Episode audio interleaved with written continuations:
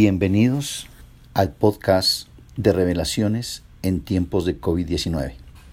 Mi nombre es Luis Henry Moya Moreno y estaremos conversando acerca de los requerimientos de revelaciones en tiempos de COVID. El año 2020 va a ser recordado en todos los ámbitos y la contabilidad, la auditoría y todo el tema contable no es distinto a ellos. Por eso, para la preparación de los estados financieros terminados a 31 de diciembre, se tienen que ampliar las revelaciones por efectos del COVID-19. ¿En qué temas específicamente? Primero, en el tema de negocio en marcha. Eso significa que las entidades tienen que evaluar la hipótesis de negocio en marcha para determinar si continúa o no como funcionamiento de la entidad y allí se determinará si existe o no una incertidumbre o una incertidumbre material para la aplicación de los marcos de carácter general. 2. En el tema de cambios relacionados con los pasivos, si existen reestructuraciones en los cuales la entidad, si hay cambio significativo en las condiciones de un pasivo financiero, se tendrá que eliminar el pasivo anterior y reconocer el nuevo pasivo, y efectúa las revelaciones de los cambios de estas condiciones. Tercero, en el tema de beneficios a empleados.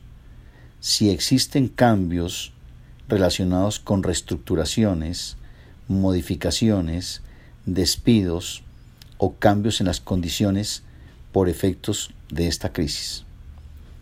Cuarto, consideraciones en los contratos de carácter oneroso sobre todo los contratos de arrendamiento. Si los contratos de arrendamiento han sido catalogados como contratos de carácter oneroso, esto requeriría una revelación amplia de las condiciones que lo originaron y por supuesto el reconocimiento, descontando los flujos futuros de cada uno de estos contratos.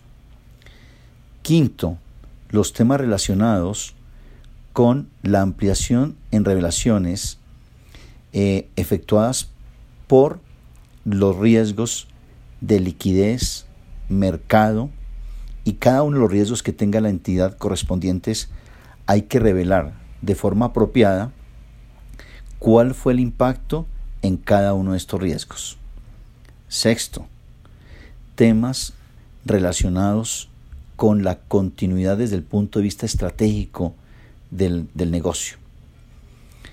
Y séptimo, temas de presentación en el, estado, en el estado financiero. Si alguno de los requerimientos por efectos del COVID han conllevado a un cambio en la estructura del estado financiero por reclasificaciones de activos corrientes, no corrientes. Y por supuesto, el tema de contingencias. Si por efectos del COVID-19 hay alguna contingencia en la ejecución de alguno de los contratos. Por ello, el año 2020 será un año especial. En conclusión, las normas de contabilidad no cambian, no hay requerimientos de nuevas normas, y así lo han establecido los emisores internacionales. En Colombia no hay nuevas normas que especifiquen la aplicación del COVID-19.